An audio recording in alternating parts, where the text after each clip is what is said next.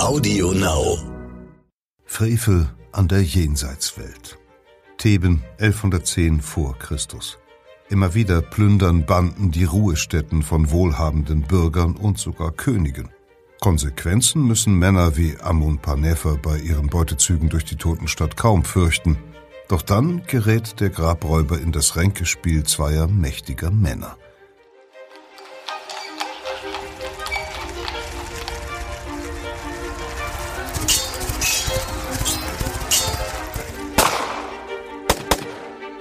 Verbrechende Vergangenheit.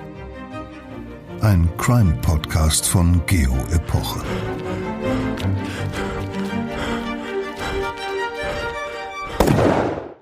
Hallo, herzlich willkommen. Mein Name ist Insa Bethke. Ich bin Redakteurin bei Geo Epoche. In unserem Crime Podcast rekonstruieren wir Verbrechen, die teils Jahrhunderte und sogar Jahrtausende zurückliegen, aber bis heute von ihrer Faszination nichts verloren haben. Und wir lassen die Zeit lebendig werden, in der sich die düsteren Ereignisse jeweils zutrugen. Das ist in dieser Folge die Ära der ägyptischen Pharaonen. Wir folgen den Spuren einer Bande von Räubern, die vor rund 3000 Jahren in der Stadt Theben im heutigen Luxor ihr Unwesen trieben.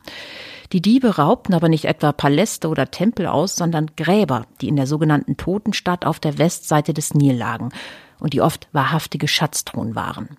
Denn die Ägypter glaubten fest an ein Weiterleben nach dem Tod und nahmen alle möglichen Dinge mit, die ihnen den Aufenthalt im Jenseits so angenehm wie möglich machen sollten. Essen, Trinken, Kleidung, aber auch Schmuck, wertvolle Amulette und Waffen.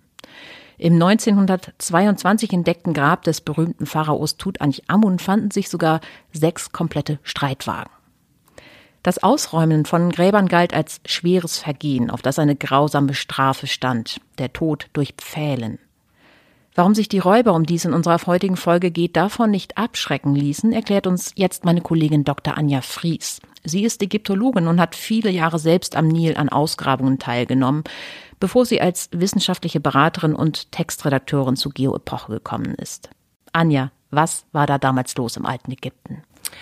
Also Anarchie wäre sicherlich zu hoch gegriffen, aber Ägypten befand sich in einer schweren, schweren Krise.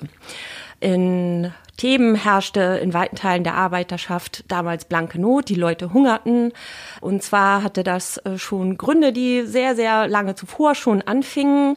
Am Anfang der Ramessidenzeit, diese Zeit nennt man so, weil die meisten Könige Ramses heißen. Und zwar Ramses II. und Ramses III., die haben schon in den beiden Jahrhunderten zuvor durch riesenhafte Bauvorhaben, gewaltige Tempelbauten und sehr, sehr ausgedehnte Kriegszüge die Staatskassen schwer belastet. Unter Ramses III. kam es dann durch Angriffe von Fremdvölkern auf Ägypten. Ramses III. konnte das um 1175 herum, hat er ungefähr regiert, vor Christus erfolgreich abwehren. Aber das hat natürlich die Staatskassen ganz schön gebeutelt. Gleichzeitig gingen Vasallenstaaten verloren, in Phönizien und Palästina zum Beispiel. Vasallenstaaten sind abhängige Staaten. Die genau, genau. Das waren also abhängige Staaten von Ägypten, die auch zu Tributzahlungen verpflichtet waren. Und diese Tributzahlungen blieben fortan aus. Das schmälerte natürlich das Einkommen des Schatzhauses. Gleichzeitig, auch schrecklich, gingen die Goldminen im Sudan verloren aus ähnlichen Gründen und damit nicht genug. Man überschrieb also riesige Landgüter aus persönlicher Frömmigkeit an die Tempel und die Einkünfte aus diesen riesigen Landgütern kamen jetzt also den Hohepriestern der Tempel zugute und nicht mehr dem königlichen Schatz aus. Das alles führte dazu, dass es zu einem wirtschaftlichen Niedergang kam. Unter Ramses Neunten, also man kann schon sehen, es gab eine ganze Menge Pharaonen, die Ramses hießen, insgesamt tatsächlich elf. Unter Ramses dem Neunten, der zu Zeiten des Grabräuberprozesses regiert, der hier in dieser Folge das Thema ist, war die Not in der Bevölkerung wirklich allgegenwärtig. Die Menschen hungern, weil die staatlichen Lebensmittelrationen ausbleiben, mit denen der Pharao seine Arbeiter üblicherweise bezahlt. Es ist dann auch schon so, dass die Arbeiter dagegen aufbegehren. Es gibt also Streiks in Themen, Korruption ist an der Tagesordnung. Und in dieser Gemengelage kann man sagen, hatten Leute mit guten Beziehungen zur Obrigkeit gar nicht so viel zu befürchten, selbst wenn sie Gräber ausplünderten. Worauf aber ja prinzipiell die Todesstrafe stand. Richtig. Grabhau war ein schweres Verbrechen. Für die alten Ägypter war das Grab ja eine Art Haus für die Ewigkeit. Die Unversehrtheit der Mumie, also des kunstvoll konservierten Leichnams, war eine Voraussetzung für das Leben im Jenseits.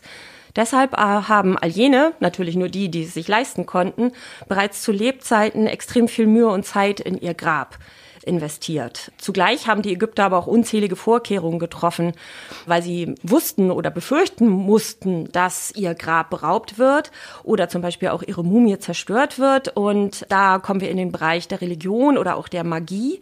Vereinfacht kann man sagen, solange irgendwo wenigstens der Name oder das Bild des Verstorbenen in einem, in einem Relief oder in einer Malerei die Zeiten überdauert, solange wird er auch im Jenseits bestehen. Die Diebesbande, um die es in dieser Folge geht, zerstörte um an Gold so gelang nicht nur Särge, sondern auch Mumien. Hatten die Männer keine Angst vor der Obrigkeit? Da müssten wir natürlich die Täter selber fragen, ob sie Angst hatten. Aber ich denke mal, dass die damals herrschende Not und vielleicht auch ein bisschen Gier ausgereicht haben, um sie davon abzubringen oder die Angst zumindest auszublenden.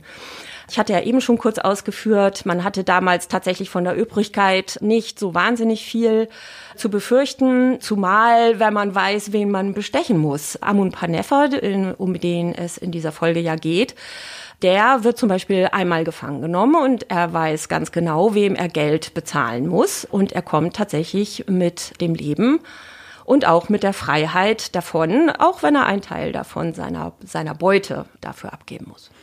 Die Menschen, das hast du eben schon angedeutet, im alten Ägypten waren ja tiefgläubig. Da müssen die Diebe doch zumindest Furcht vor einer Art göttlichem Strafgericht gehabt haben oder davor, dass sich die Toten sozusagen aus dem Jenseits heraus an ihnen rächen. Ja, da sprichst du jetzt wahrscheinlich den Fluch der Pharaonen an. Der ist in der Tat eine moderne Erfindung, mhm. die publik geworden ist im Zuge der Entdeckung des Grabes des Tutanchamun. 1922, Ende 1922 wurde das Grab entdeckt. Kurz darauf verstarb der Finanzier angeblich unter mysteriösen Umständen. Das war Lord Carnarvon. Angeblich, als er gestorben ist, sollen auch in Kairo alle Lichter ausgegangen sein. Es gab also, ja, es war also äh, die Gerüchte, Küche brodelte. Es war auch eine große Zeit, wo man sehr viel übrig hatte für Seancen und Übersinnliches. Und da kam also diese Idee vom Fluch des Tutanchamun oder dem Fluch der Pharaonen auf. Heute weiß man, dass der Finanzier der Ausgrabung an einem infizierten Mückenstich und einer danach folgenden Blutvergiftung gestorben ist. Todesfälle, die es dann später gegeben hat, könnten mit einiger Sicherheit auf den Schimmelpilz Aspergillus flavus zurückzuführen sein, dessen Sporen also Millionen, wenn nicht gar milliardenfach in alten Gräbern anzutreffen sind, egal wo auf der Welt. Und Carter selber, der Ausgräber, der ja nun am längsten im Grab gearbeitet hat, der stirbt 1939 im Alter von 64 Jahren an einem Herzleiden, nachdem er die Ausgrabung abgeschlossen hat. Also das Ganze ist eigentlich mehr so ein Medienhype. Der andere Aspekt, den du angesprochen hast, das göttliche Strafgericht, das gab es natürlich. Den Glauben daran gab es Den Glauben, natürlich, ja. Äh, den Glauben daran gab es. Und auch da muss man sagen, da müssten wir auch die Täter selber fragen. Tatsächlich hat es sowas gegeben wie Drohungen von Grabbesitzern, die Angst hatten vor Grabräubern. Die haben dann zum Beispiel an ihr in der Pyramidenzeit, also das ist nochmal tausend Jahre vor der Zeit, in der wir uns mit unserem Fall hier befinden, haben sie zum Beispiel Inschriften an ihren Gräbern angebracht, wo sie Leuten, die ihren Gräbern übel tun, androhen, dass ihr Hals umgedreht werden würde wie der einer Gans. Und dann gibt es noch das sogenannte negative Sündenbekenntnis, in dem Verstorbene den Jenseitsautoritäten versichern, dass sie ein anständiges Leben geführt mhm. hätten. Und unter anderem sagen sie darin auch, dass sie sich nie an Opfergaben oder am Tempel vergriffen hätten oder Frevel gegenüber den Göttern begangen hätten. Und das heißt umgekehrt eigentlich nichts anderes, als dass Gräber und Tempel zu allen Zeiten beraubt worden sind. Hinter unserem Fall steckt aber noch mehr als Not und Gier, davon hatten wir eben ja schon viel gehört, nämlich ein Ränkespiel, ein Machtkampf zwischen zwei profilierungssüchtigen Männern, die da damals rund um Themen unterwegs waren. Genau. Amun Panefa, der Grabräuber, um den es hier geht, ein Steinmetz, der seinen Nebenverdienst mit Grabräuberei aufbessert oder das als Nebenverdienst hat. Der hat das Pech, in eine Intrige zwischen zwei sehr mächtige Beamte in Themen geraten zu sein. Das eine ist Paser, der Bürgermeister von Themen, und das andere ist Paver Aa, der ist Vorsteher des Handwerkerdorfs. Das ist ein Dorf, in dem die Künstler leben, die die Gräber Thebens anlegen, vor allen Dingen die Gräber im Tal der Könige. Und sozusagen ist es ein Kampf zwischen der Ostseite und der Westseite. Der Ostseite ist sozusagen Theben, das religiöse Zentrum, und die Westseite ist die Toten. genau, Welt. Genau, genau so ist es. Aber Ostseite ist so die Stadt der Lebenden und Westseite ist die Stadt der Toten. Und diese beiden Männer sind sich in tiefster Feindschaft zugetan, weshalb wissen wir leider nicht. Auf jeden Fall wird Amun Panefa kurz nach seiner zweiten Festnahme die erste hatten wir ja oben schon erwähnt, Anfang August 1110 vor Christus gefoltert mit Stockhieben, Verdrehen der Gliedmaßen und ähnlichem, mhm. um eben aus ihm herauszupressen, was geschehen ist und was er getan hat. Zu viel wollen wir jetzt noch nicht verraten, das hören wir gleich. Am Ende, so viel können wir aber sagen, nimmt der Fall eine überraschende Wende. Eines Liebe Anja, verrat uns aber noch, bevor wir gleich die ganze Geschichte hören. Woher wissen wir das alles? Wie kann es sein, dass wir die Einzelheiten eines Verbrechens kennen, das 3000 Jahre her ist? Ja, das ist natürlich eine gute Frage, aber das haben wir der Schreibwut der alten Ägypter zu verdanken. Das alte Ägypten war ein hervorragend organisierter Beamtenstaat. Schreiber haben Verhöre, Ortsbegehungen und alle anderen prozessrelevanten Fakten in hieratischen Schriftzeichen. Das ist eine Handschriftvariante der Hieroglyphen, wie wir sie von den Tempeln kennen, mit Tinte auf Papyrus festgehalten.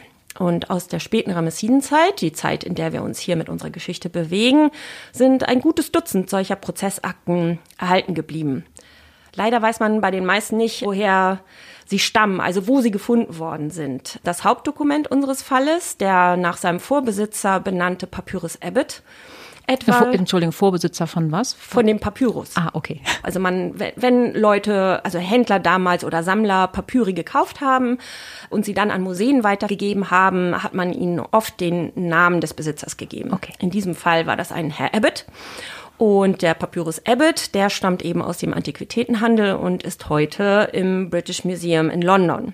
Und tatsächlich ist es schon eine Ironie der Geschichte, dass wir von den altägyptischen Dieben nur wissen, weil die Prozessakten vermutlich von Grabräubern oder Raubgräbern, wie immer man es drehen will, in den Handel gebracht worden sind. Also von Dieben. In der Tat, grotesk. Vielen Dank, liebe Anja, für diese Informationen. Jetzt begeben wir uns an den Tatort, in die Totenstadt der alten Ägypter. Frevel an der Jenseitswelt. Eine historische Reportage von Ralf Berhorst. Es liest Peter Kämpfe. Leise gleitet das Schiffboot durch die Nacht, in dem Amun Panefa und seine Komplizen zum Westufer des Nil übersetzen. Tagsüber arbeiten sie als Steinmetze, Schmuckhandwerker, Zimmerleute, Feldarbeiter oder Wasserträger in den Tempeln von Theben, dem religiösen Zentrum Ägyptens. Doch wenn es dunkel wird, gehen sie als Grabräuber auf Beutezug in der Totenstadt auf der anderen Seite des Flusses. Die Männer wissen, dass es ein Frevel ist, die Toten zu stören und den Verstorbenen jene Gaben zu stehlen, die ihnen Verwandte für das Leben im Jenseits zugedacht haben. Der Pharao ahndet solche Verbrechen mit der Todesstrafe. Aber zu verführerisch sind die Schätze, die drüben im Fels verborgen liegen. Und bereichern sich nicht viele auf diese Weise? Sogar die Arbeiter, die die Gräber in die Felswände meißeln, so raumt man sich in Theben zu, rauben sie später wieder aus. Und streichen nicht die Händler in der Stadt ihren Gewinn ein, wenn Amun Panefa und seine Kumpane gestohlenes Gold, Silber und Kupfer bei ihnen eintauschen? Lassen sich nicht immer wieder Schreiber in Justiz und Verwaltung bestechen, um ergriffene Räuber freizulassen? Was ist überhaupt noch heilig in einer Zeit, in der Priester im Tempel Blattgold von Götterstatuen kratzen und vergoldete Ringe stehlen, silberne Amulette aus einem Schrein entwenden und zerschlagen, um sie unter sich aufzuteilen? Und selbst die Wächter der Totenstadt nehmen es mit dem Schutz der Gräber nicht allzu genau. Das Risiko ist also gering. In dieser Nacht, irgendwann zwischen den Jahren 13 und 16, 1113 bis 1110 vor Christus, der Herrschaft des Pharao Ramses IX., hat Amun Parnefers Bande ein besonderes Ziel. Vom Ufer eilen die acht Männer auf Dämmen durch flache Felder, die das Nilwasser mit einer bräunlich-sumpfigen Schicht bedeckt. Eine Stunde vielleicht stapfen sie durch die Finsternis, bis sie am Fuß des Westgebirges eines der Gräberfelder im Fels erreichen. In das Tal der Könige aber trauen sie sich nicht. Der von Bergketten umschlossene Einschnitt mit den Gräbern von mehr als zwanzig Pharaonen liegt noch einen Kilometer weiter westlich und wird von den Dieben gemieden. Dort hallt jeder Meißelhieb so verräterisch laut von den Gebirgswänden wieder, dass er die Wächter alarmieren könnte. Aber auch hier, unweit der Äcker, liegen lohnende Ziele.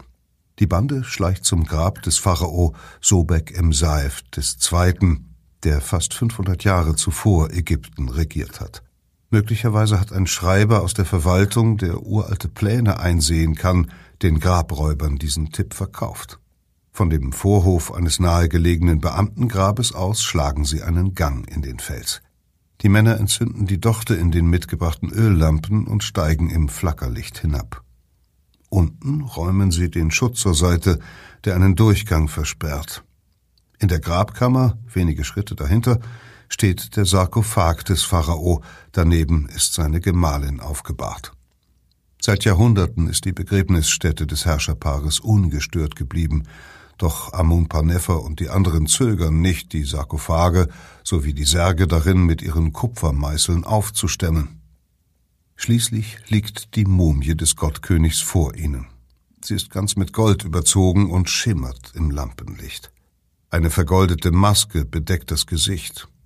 Auf der Brust prangt ein Sichelschwert, um den Hals liegen Schmuckstücke und Horusaugenamulette, die den Toten schützen sollen. Doch auch sie können die Räuber nicht abhalten.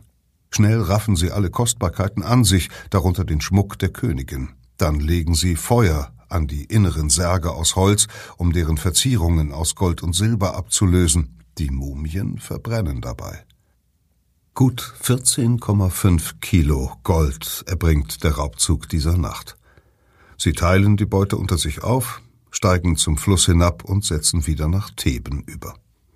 Diesmal aber spricht es sich herum, dass die acht Männer nachts in der Totenstadt waren. Haben sie zu laut mit dem neuen Reichtum geprahlt? Hat jemand sie beobachtet? Amun Panefer jedenfalls wird verhaftet und im Amtssitz des Bürgermeisters von Theben auf der Ostseite des Nil eingesperrt. Ihm droht der Tod durch Pfählen. Dennoch ist der Steinmetz nicht allzu besorgt. Er besticht einen einflussreichen Schreiber, sichert ihm seinen eigenen Anteil an der Beute zu und kommt tatsächlich frei. Auch seine Komplizen zeigen sich großzügig, sie teilen die restliche Beute mit ihm. Amun Panefer plant sofort wieder einen Raubzug, warum auch aufhören? Bald darauf jedoch ergreifen ihn Wächter erneut, nun aber im Auftrag des Wesirs. Der höchste Beamte Oberägyptens leitet persönlich die Untersuchung gegen den Dieb, und diesmal hilft kein Flüstern, kein verstohlenes Winken, lässt sich kein Schreiber bestechen. Die Sache ist zu ernst. Denn der Steinmetz ist Opfer eines Ränkespiels zwischen zwei mächtigen Männern geworden. Zwischen Paser, dem Bürgermeister von Theben, und Pavera A, dem Aufseher über das Handwerkerdorf an der Stätte der Wahrheit, dem Tal der Könige. Paveraa ist zugleich auch Vorsteher jener Schutztruppe, die über die Unversehrtheit der Gräber in der Totenstadt wacht. Paser kommt der gefasste Dieb gerade recht, um Paveraas Versäumnisse öffentlich zu machen. Amun Panefer erwarten Verhöre unter Folter. Schreiber halten die Vernehmungen und Protokolle der Untersuchungskommission auf Papyrusrollen fest, in Texten, die die Jahrtausende überdauern, als dramatische Zeugnisse einer politischen und wirtschaftlichen Krisenzeit. Um 1110 vor Christus sind Ägyptens Grenzen längst nicht mehr sicher. Von Westen her dringen immer wieder libysche Berberstämme in das Gebiet um Theben ein. Niemand kann diese Vorstöße verhindern, auch nicht Pharao Ramses IX., der im fernen Nildelta residiert. Seine Macht ist geschwächt. Das Volk leidet unter korrupten Beamten, die Nahrungsgüter unterschlagen und mit Gaunern zusammenarbeiten. Vorbei die Zeiten Ramses II., der während seiner gut 66 Jahre dauernden Regierung nur wenige Feldzüge führen musste und Ägypten mit Tempeln versah wie kein Pharao vor ihm. Schon kurz nach seinem Tod, im Jahre 1213 vor Christus, berannten immer häufiger fremde Völker Ägyptens Grenzen, gelangte immer weniger Gold aus Nubien in die Schatzhäuser. Ramses III., der 30 Jahre darauf den Thron bestieg, musste sich bereits mehrfach gegen Libyer und aus dem Mittelmeerraum eindringende Völker verteidigen. Zwar konnte er sich durchsetzen, doch schwächten die Kriege sein Reich wirtschaftlich und militärisch. Nach ihm kamen fünf Pharaonen an die Macht, die allesamt Ramses hießen, aber kaum Spuren hinterließen. Um sich die einflussreichen Priester des Reichsgottes gewogen zu halten, überschrieben die Ramessiden dem Amun-Tempel nach und nach immer mehr Ländereien und Arbeiter. So erstarkten die Hohepriester des Amun von Theben, während die Besitztümer des Pharao schwanden. Zudem hatte der Ausbau der Heiligtümer von Theben durch Ramses II. und Ramses III. die Staatskasse belastet – und so zeugt die große Halle des Amun-Tempels mit ihren 134 reich verzierten Säulen nun, gut 100 Jahre später, nur noch von einstiger Größe, wie auch die Totenstadt auf der anderen Seite des Nil. Dort im Westen lassen sich seit Jahrhunderten Pharaonen und ihre Gemahlinnen sowie hohe Beamte und Tempelbedienstete bestatten.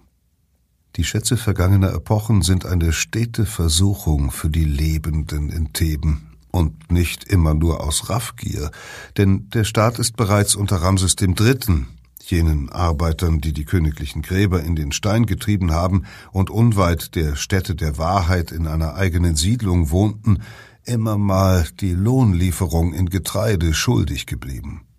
Auch später litten die Arbeiter häufig Not, denn die Kornsäcke wurden nur unregelmäßig angeliefert, gleichzeitig stieg der Getreidepreis erheblich an. Jetzt unter Ramses IX. bessern manche Arbeiter ihre Einkünfte dadurch auf, dass sie die Gräber plündern. Sie vergreifen sich vor allem an den weniger gut geschützten Ruhestätten betuchter Bürger. Niemand geht zunächst gegen diesen Frevel vor. Denn allzu viele Staatsdiener in Theben sind korrupt. Selbst in der Behörde des Bürgermeisters Parser lassen sich Beamte bestechen. Ausgerechnet dieser Mann aber ist nun plötzlich entschlossen, gegen die Grabschänder vorzugehen, wahrscheinlich nur um der Karriere seines Konkurrenten Pavera A zu schaden, des Aufsehers über das Dorf der Handwerker auf der Westseite des Nils. Tatsächlich verraten die erhaltenen Papyri nichts darüber, worin die Feindschaft der beiden Männer wurzelt. Neid, Missgunst, Hass, Kaum zu glauben ist dagegen, dass den Bürgermeister etwa moralische Empörung treibt, denn dann hätte er die lästerlichen Diebereien im Westen kaum so lange dulden können. Die Intrige entwickelt sich, als der Bürgermeister Parser gleich fünf Fälle von Grabraub anzeigt. Zwei Schreiber aus der Totenstadt haben sie ihm gemeldet. Die Anschuldigung soll Pavera A treffen – es ist kein Geheimnis in Theben, dass dessen Wächter es mit ihrer Pflicht nicht sehr genau nehmen, weshalb sonst hätten die Plünderer so leichtes Spiel. Und was ist davon zu halten, dass sich die beiden Informanten aus der Totenstadt nicht an den zuständigen Beamten Pavera A wenden, sondern über den Fluss kommen und den Bürgermeister informieren? Einer der gemeldeten Fälle ist besonders skandalös. Diebe sollen das Grab von Pharao Amenophis I. angetastet haben. Die Arbeiter der Totenstadt verehren ihn als einen Schutzheiligen. Es heißt, Amenophis I. habe ihre Siedlung einst vor fast 400 Jahren gründen lassen. Sein Grab zu plündern wäre ein äußerst frevelhaftes Verbrechen. Mit seiner Anzeige wendet sich Paser direkt an den Visier, der in Theben residiert. Der mächtige Beamte nimmt sich der Sache an und fordert zunächst Rechenschaft von Pavera A. Der Aufseher des Handwerkerdorfes präsentiert rasch eine Liste mit Verdächtigen, und über dieses Verzeichnis gerät der Steinmetz Amun Panefer in das Räderwerk der Intrige, obwohl er das Grab des schutzheiligen Amenophis Ersten nie betreten hat. Sein Verhängnis ist, dass sein Name den Behörden bekannt ist. Man weiß, dass er sich nachts oft an den Gräbern im Westen zu schaffen macht. Am 6. August 1110 vor Christus, kurz nach der Verhaftung, holen Wächter den Steinmetz aus seiner Zelle und führen ihn vor das Gericht, das in einem der Heiligtümer nördlich des Ammon-Tempels tagt. Der Visier persönlich leitet das dreitägige Verhör. Amun Panefa hat keine Chance, sich herauszureden. Die Männer des Visiers schlagen ihn mit dem Stock, verdrehen ihm Hände und Füße. Unter Schmerzen gesteht der Steinmetz, er sei vor drei Jahren auf die Idee gekommen, die Gräber auszurauben und seither immer wieder mit seinen Kumpanen ausgezogen, um Gold und Silber zu stehlen. Vorgegangen seien sie stets nach der gleichen Methode. Sie setzten in einem Fischerboot über den Fluss und suchten im Schutz der Nacht ein Ziel aus. Einmal seien sie auf das Grab eines Amun-Priesters gestoßen. Wir öffneten es und brachten seine Särge hinaus. Wir nahmen seine Mumie und warfen sie in eine Ecke seines Grabes. Wir nahmen seine Särge und den Rest mit zu diesem Fischerboot, fuhren zu der Insel von Amun-Nipet und verbrannten sie in der Nacht. Und wir schafften das Gold beiseite, das wir an ihnen fanden. So sehr macht die Tortur den Steinmetz gefügig, dass er auch die Namen seiner Komplizen verrät. Nur den Einbruch in das Grab des Pharao Sobekem Saef II. verschweigt er und stammelt zu seiner Rechtfertigung noch, es gebe eine Vielzahl von Menschen im Land, die in gleicher Weise die Gräber ausraubten. Tags darauf schickt der Visier Inspektoren über den Fluss. Die Gutachter sollen sich in der Totenstadt am Rande des Westgebirges einen Eindruck vom Zustand der Gräber machen. Zehn ältere Königsgräber schreitet die Kommission ab und schon beim ersten zeigt sich, Räuber haben hier jene Ziegelpyramide abgetragen, die das Felsgrab bekrönt, doch ist es ihnen offenbar nicht gelungen, in das Innere einzudringen. An einem zweiten Grab haben Diebe einen Tunnel ausgehoben, dann aber die Sargkammer verfehlt. Auch ein daneben gelegenes Pharaonengrab zeigt unverkennbar Spuren einer versuchten Plünderung, doch die Kommission wertet in ihrem Bericht alle drei Anlagen als unversehrt. Vermutlich hat der Visier die Weisung gegeben, so viel wie möglich zu vertuschen, wahrscheinlich um selbst nicht belangt zu werden, denn natürlich müsste auch er sich verantworten, wenn landesweit bekannt würde, dass in Theben regelmäßig Grabräuber unterwegs sind. Kurz, die Inspektion ist eine Farce. Unübersehbar hingegen sind die Verwüstungen am Grab des Pharao Sobekem Saef II. Hier war Amun Panefer ja mit seinen Komplizen eingestiegen. Es ist das einzige Königsgrab, das die Inspektoren als übertreten vorgefunden verzeichnen. Eher nebensächlich scheint, dass auch die Gräber zweier Tempelsängerinnen geplündert worden sind, sowie die Begräbnisstätten mehrerer thebanischer Bürger und Beamter. Es wurde entdeckt, dass die Diebe sie alle gefrevelt hatten. Sie haben ihre Besitzer in ihren Särgen und Sarkophagen zerstört, und sie waren auf den Boden geworfen worden. Gestohlen waren ihre Dinge der Ausrüstung, die man ihnen gegeben hatte, mit Gold, Silber und der Grabausstattung, die in ihren Särgen war. Amun Panefa hat keineswegs übertrieben. Viele Einwohner Thebens vergreifen sich an den Gräbern ihrer Mitbürger und Vorfahren. Sein Geständnis belastet ihn nun schwer. Zwar zeigt der Bericht der Inspektoren, dass Pavera A sein Amt nicht nach den Regeln der Ma'at führt, der wahrhaftigen Ordnung und Gerechtigkeit. Seine Grabwächter müssen mit Blindheit geschlagen sein, oder sie lassen sich von den Dieben Geld zustecken. Doch der Hauptanklagepunkt seines Widersachers Paser ist in sich zusammengefallen. Das Grab Amenophis I., des Schutzheiligen der Totenstadt, finden die Inspektoren völlig intakt.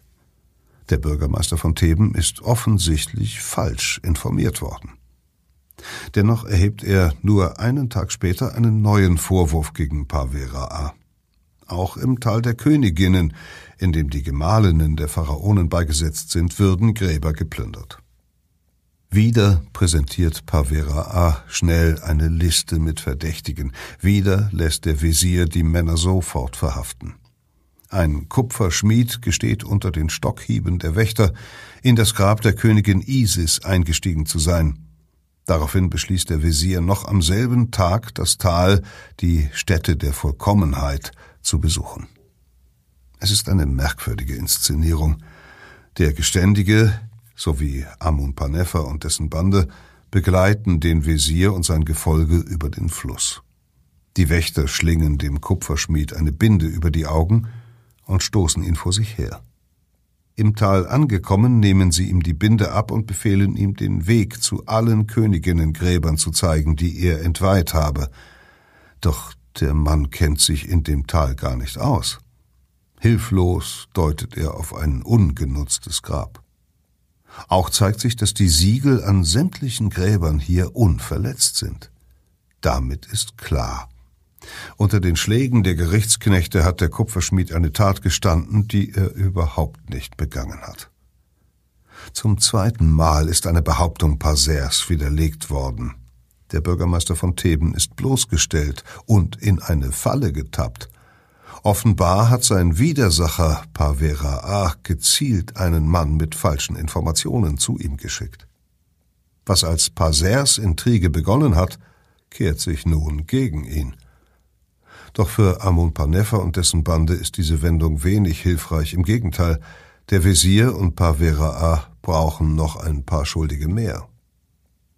Die Wächter zerren die Männer um Amun Panefa zur Begräbnisstätte Sobekem Saefs II., dem einzigen Pharaonengrab, das die Inspektoren bei ihrer Untersuchung aufgebrochen fanden. Vermutlich gehen noch einmal Stockhiebe auf den Steinmetz und die anderen nieder, dann gestehen sie auch diesen Einbruch. Als die acht Männer am Abend in ihr Gefängnis zurückkehren, ahnen sie wohl, dass ihr Leben verwirkt ist. Zwei Tage später tagt das Gericht erneut in Theben. Diesmal wird der Fall des geständigen Kupferschmieds verhandelt. Doch der Wesir wendet das Verfahren zum Tribunal gegen Paser. Dieser Bürgermeister von Theben hat Beschuldigungen erhoben, hebt er an. Er machte eine Aussage über die Grabmäler, die sich an der Stätte der Vollkommenheit befinden. Als ich dort war, als Wesir des Landes, gemeinsam mit dem Aufwärter des Königs und Schreiber des Pharao, haben wir die Orte untersucht, von denen der Bürgermeister von Theben gesagt hatte, sie seien angetastet worden, und fanden sie unversehrt vor. Fehler wurden gefunden in dem, was er gesagt hatte. Alle Blicke richten sich auf Paser.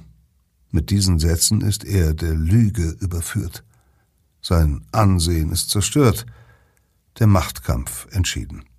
Der Bürgermeister von Theben hat seine Gegner sträflich unterschätzt. Das Gericht spricht den Kupferschmied frei.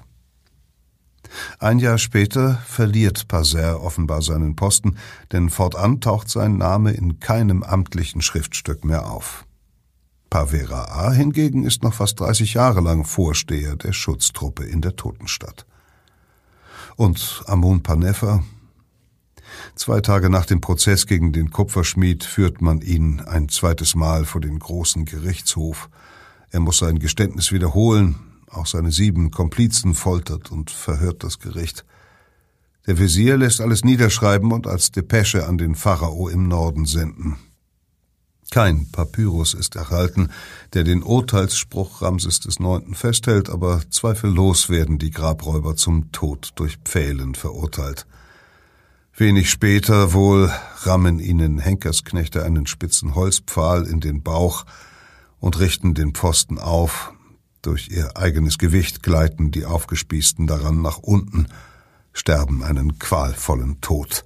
Der Einbruch in das Grab des Königs ist öffentlich gesühnt. Niemand aber wird für die vielen anderen Grabschändungen zur Rechenschaft gezogen.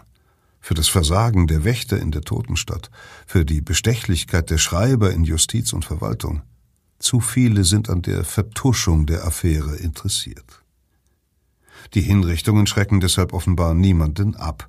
Nur zwölf Monate später ergreifen Wachen eine Bande, die das Grab der Königin Isis, der Hauptgemahlin Ramses III., geplündert hat. Jetzt ist es aktenkundig. Die Diebe sind Arbeiter aus der Totenstadt, die tagsüber am Grab des regierenden Pharao bauen. In jenem Jahr erhalten sie wiederum nur einen Teil der Lohnlieferungen an Getreide. Viele Familien in der Siedlung hungern. Schließlich bleiben die Rationen mehrere Monate lang ganz aus. Die Arbeiter streiken und vergreifen sich wohl aus purer Not an den Gräbern, die ihre Ahnen in den Fels gemeißelt haben. Unter Folter geben sie die Namen von mehr als hundert Thebanern preis, die von ihnen Kupfer, Gold und andere Grabbeigaben erhalten haben. Hirten, Bäcker, Weber, Brauer, Wasserträger, Wäscher, Wächter, Diener, Schiffsoberste, Schreiber, Reinigungspriester, Lagerverwalter, Salbenkocher sowie ein Arzt. Die halbe Stadt ist in den Skandal verwickelt. In einer großen Razzia durchkämmen die Beamten des Wesirs Häuser in Theben und in der Siedlung der Totengräber auf der anderen Nilseite. Sie werden fast überall fündig. Sechs Wochen lang tragen sie die geraubten Schätze zusammen. Der Visier selbst überwacht die Rückkehr der Kostbarkeiten in das Grab der Königin Isis.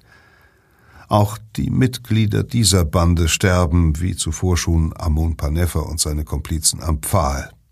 Danach scheint die Totenstadt eine Weile sicherer zu sein. Pharao Ramses IX., der zwei Jahre später stirbt, wird im Westen Thebens begraben, wie auch sein Nachfolger. Die Grabstätte Ramses XI. im Tal der Könige hingegen bleibt unvollendet, ein Hinweis darauf, wie sehr die Macht der Pharaonen bereits ausgezehrt ist. Der einflussreichste Mann Oberägyptens ist nun der hohe Priester des Amun, als irdischer Statthalter des Reichsgottes, des eigentlichen Landesherrn.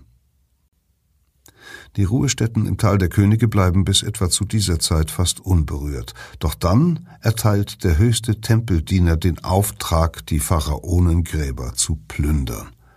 Denn Ägypten hat den Zugriff auf die Goldminen Nubiens verloren. Und so lässt der von Theben aus herrschende Hohepriester des Ammon die wertvollen Beigaben für sein Schatzhaus sicherstellen. Der ungewöhnliche Befehl ergeht direkt an die Arbeiter der Totenstadt. Die Spezialisten sollen die Gräber finden, öffnen und ausräumen. Anders als die Räuber zuvor im Verborgenen, schaben sie nun in offiziellem Auftrag behutsam das Goldblech von den inneren Särgen der Toten, brechen die Edelsteine aus dem Schmuck der Mumien. Grab nach Grab lassen die Hohepriester des Amun auf diese Weise lehren. Mehr als hundert Jahre lang missbrauchen sie die Begräbnisstätten der Pharaonen als ergiebige Schatzkammern. Den Mumien erweisen die Plünderer dennoch Respekt. Priester wickeln die Körper der Pharaonen in neues Leinen und betten sie im Tal der Könige mehrfach um.